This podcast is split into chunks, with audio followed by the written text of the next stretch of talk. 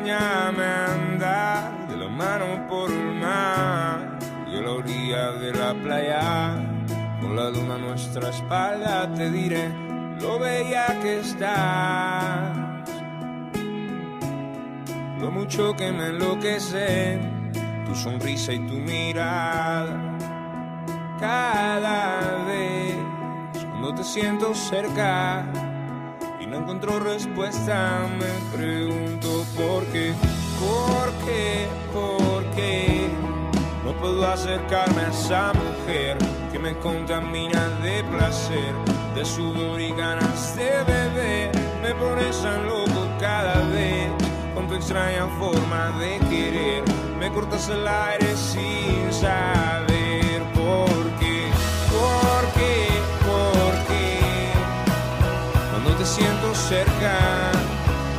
labios me atormentan,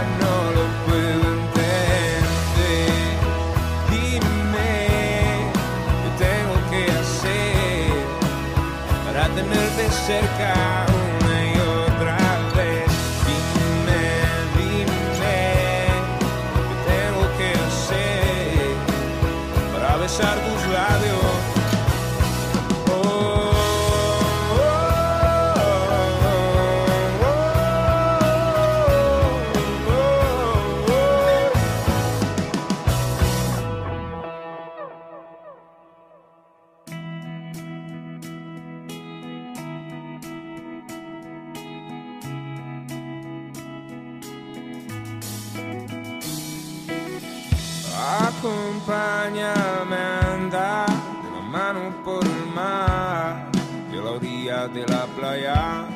Con la luna a nuestra espalda te diré lo bella que estabas, lo mucho que me enloquece tu sonrisa y tu mirada.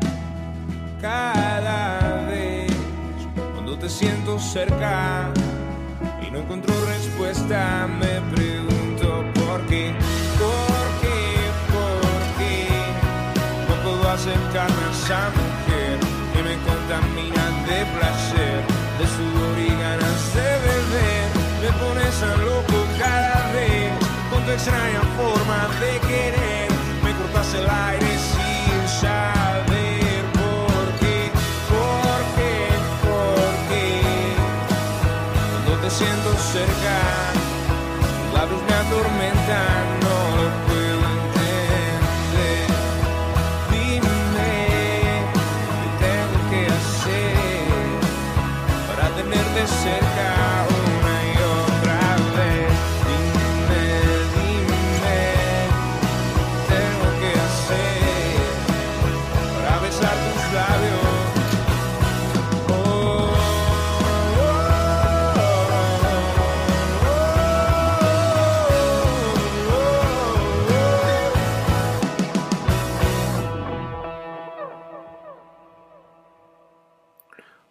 Buenas noches a todos, son las 9 y 11 de la noche de hoy jueves 10 de junio del año 2021. Mi nombre es John Torres y este es el resumen de las noticias económicas del día de hoy. Quiero saludar, como siempre, a los que me escuchan en vivo en Radio Dato Economía, los que escuchan el podcast en Spotify, en Apple Podcasts, en YouTube, en Google Podcasts, en todas las plataformas ¿Dónde me encuentran? ¿Dónde me escuchan? Bueno, comenzamos el día de hoy con el cantante colombiano Manuel Medrano con su canción Sin saber por qué del año 2015. El álbum se llama, como el nombre del cantante, Manuel Medrano.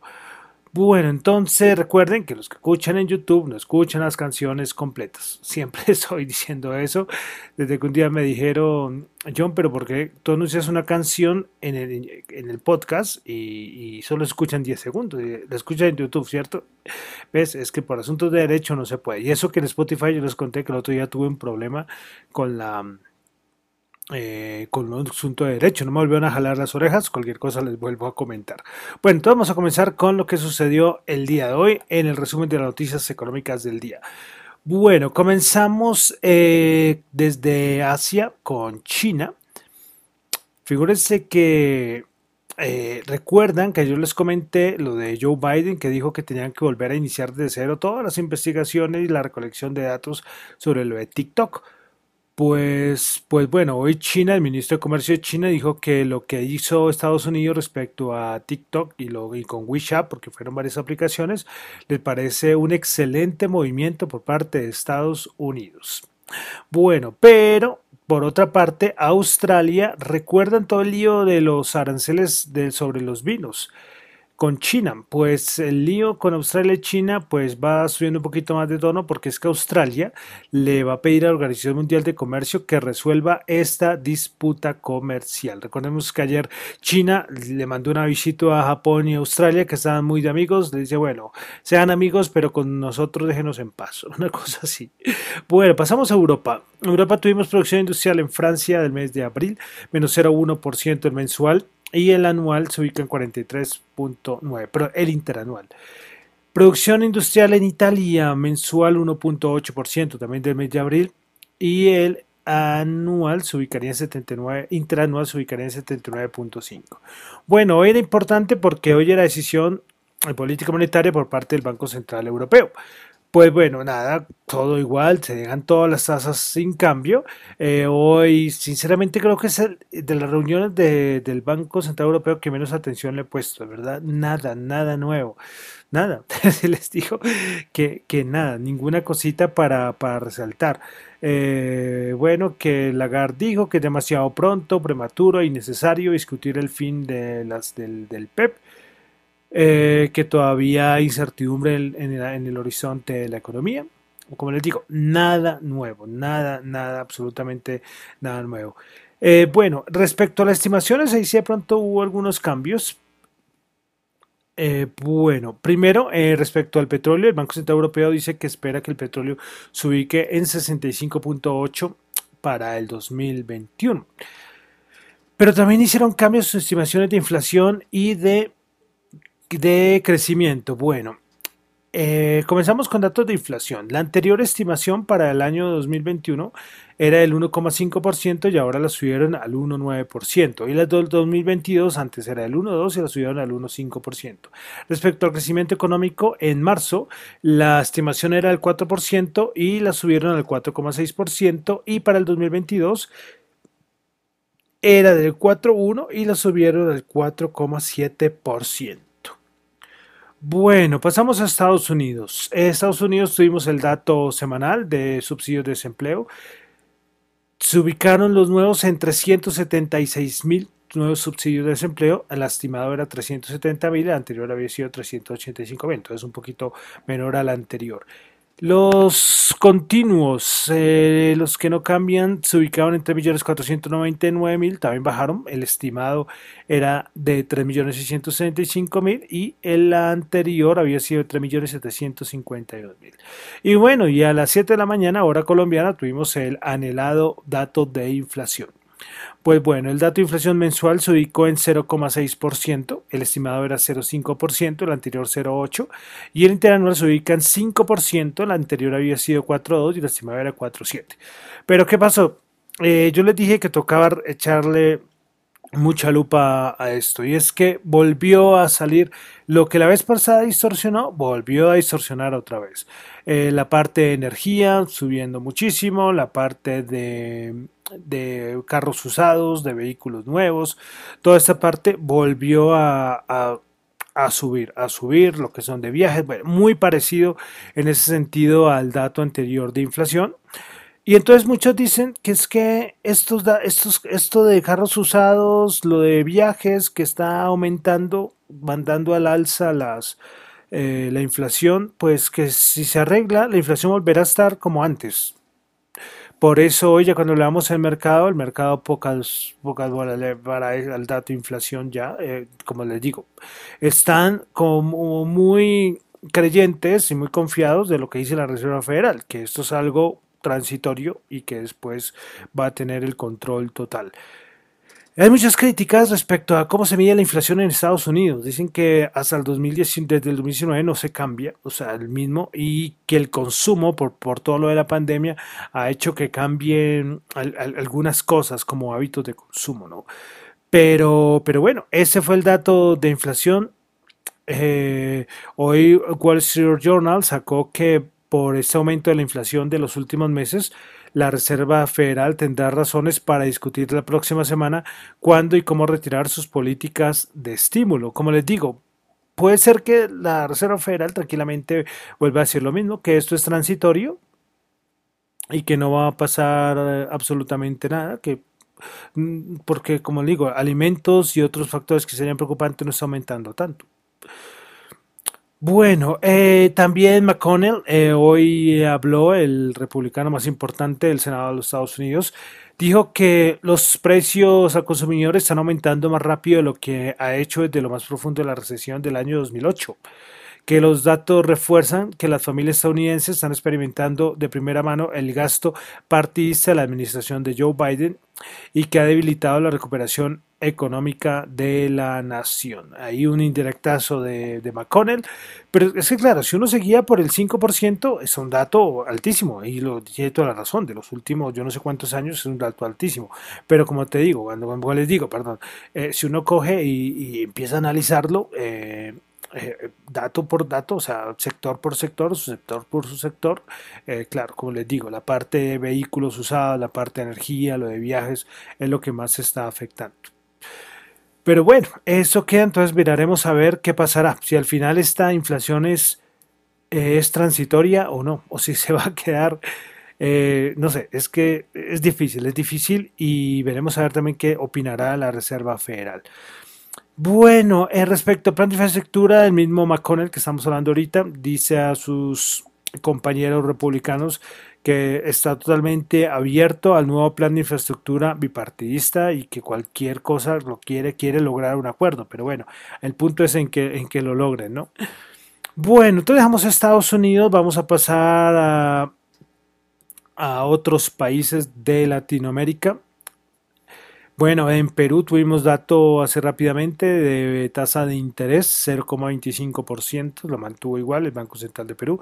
En Perú todo el lío de las elecciones, ¿no? Ganó por poquito Castillo y a la hija de Fujimori, pues la, otra vez creo que la arrestaron, una cosa así, porque tenía yo no sé cuántas investigaciones ahí pendientes. O sea, es que eh, los candidatos que tenía Perú no era, eh, era difícil escoger, ¿no? Era difícil escoger.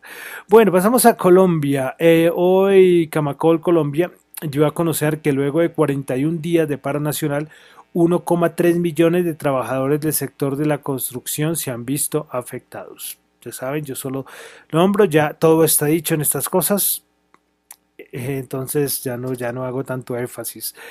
Bueno, otra cosita. Eh, hoy el ministro de Hacienda, que vaya, que el ministro de Hacienda salió la noticia hace como una hora que, está contagiado de COVID. Había recibido la vacuna hace una semana, pero, pero hoy salió. Bueno, esperemos, esperemos que vaya bien, Dios mío. Vamos, ministro, de verdad que lo está haciendo, está haciendo bien. Precisamente hoy Hoy anunció el ministro eh, de Hacienda que para este semestre ya no habrá reforma tributaria, para el segundo semestre, lógicamente este semestre ya se acabó, que veremos en el siguiente semestre eh, la reforma tributaria. Él dijo que va, va a estar por lo menos en siete regiones del país para seguir buscando consensos.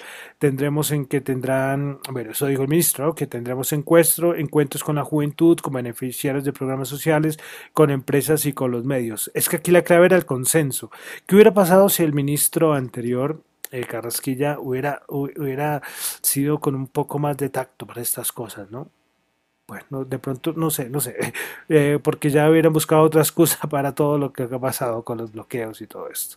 Pero bueno, esperaremos que el ministro, pues, que, que al menos tiene la vacuna, ¿no? Eh, a ver cómo, cómo se recupera. Bueno, entonces dejamos Colombia, vamos a los mercados. hoy tuvimos unos datos de la OPEP eh, la OPEP dejó sin cambios el pronóstico de demanda mundial de petróleo para 2021 con un aumento de 6 millones de barriles por día con un promedio de 96, millones de barriles por día. Pero la, OPEP elevó el pronóstico de crecimiento de la oferta fuera de la OPEP para 2021 en 100 mil barriles por día a 0,8 millones de barriles por día con un promedio de 63,7 millones de barriles por día. Bueno, dejamos entonces la PEP. Otra cosita, volvieron a hackear. Esta vez fue a el gigante de los videojuegos EA. Electronic Arts, pues varios piratas informáticos robaron una gran cantidad de datos de, de pues de, la compañía. Miraremos a ver si estos también van a cobrar, van a pedir recompensa en Bitcoin, ¿no? Sería, sería el colmo, ¿no? Bueno, hoy salió un datico en España y es que me pareció interesante que es que el comercio textil en España registró unas ventas de 10.600 millones de euros en el 2020.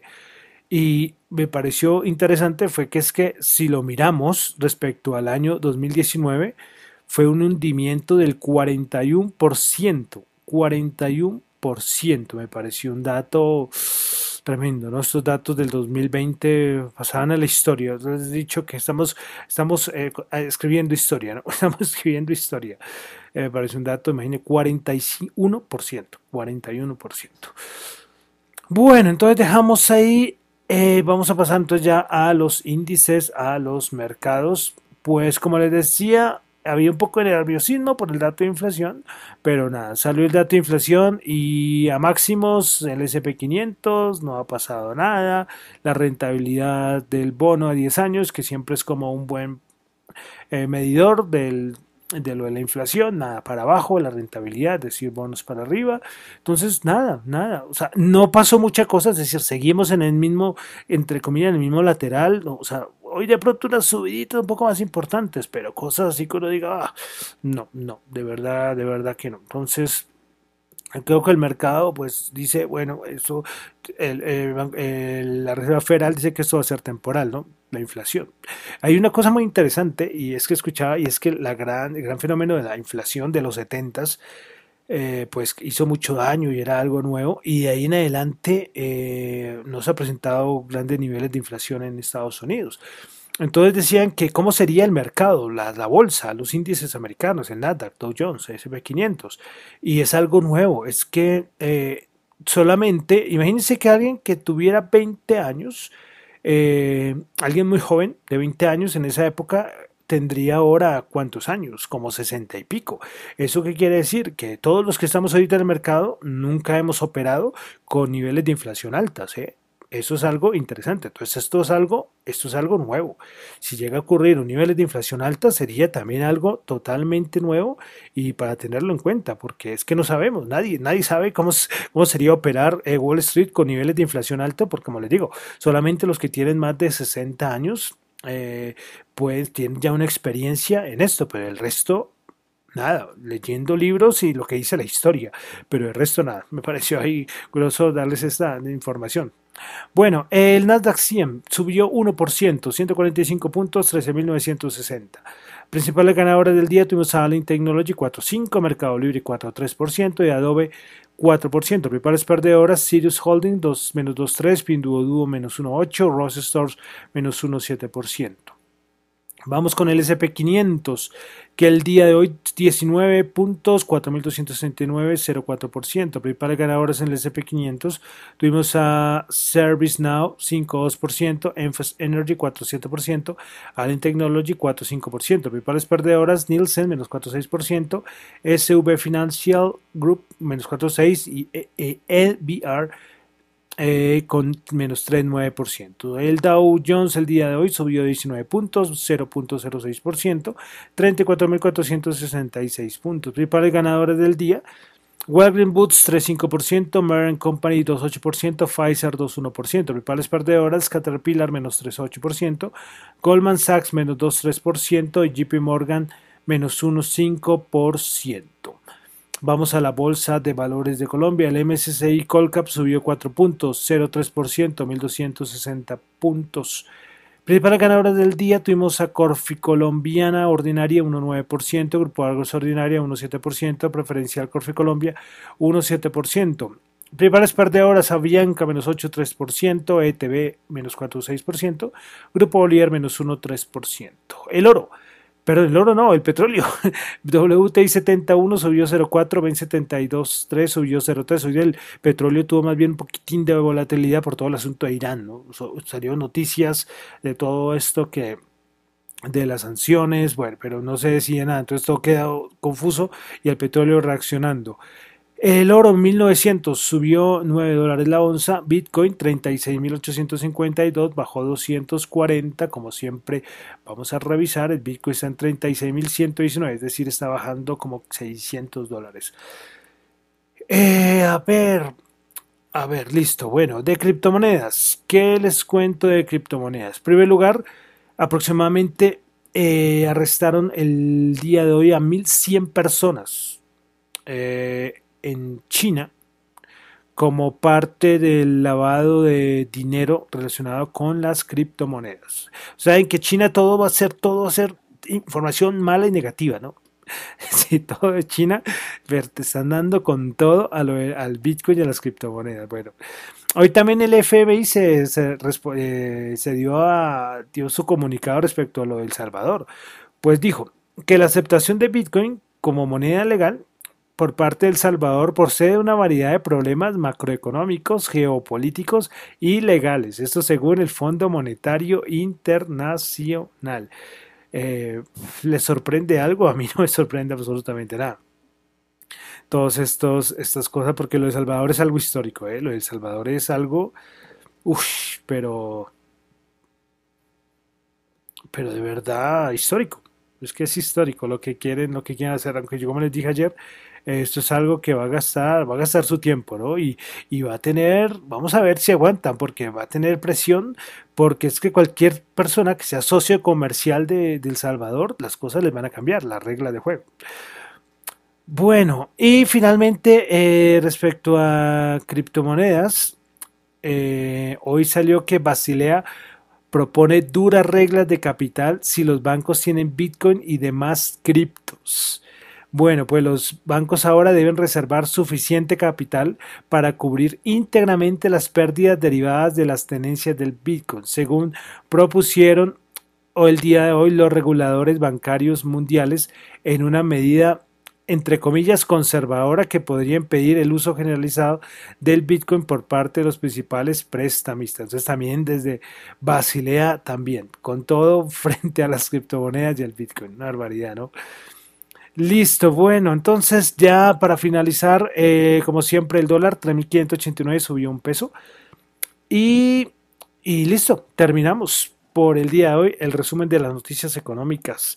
Recuerden que esto no es ninguna recomendación de inversión. Estos son solamente análisis personales. Mi nombre es John Torre, me encuentran en Twitter en la cuenta arroba John en la cuenta de arroba Dato Economía. Muchísimas gracias.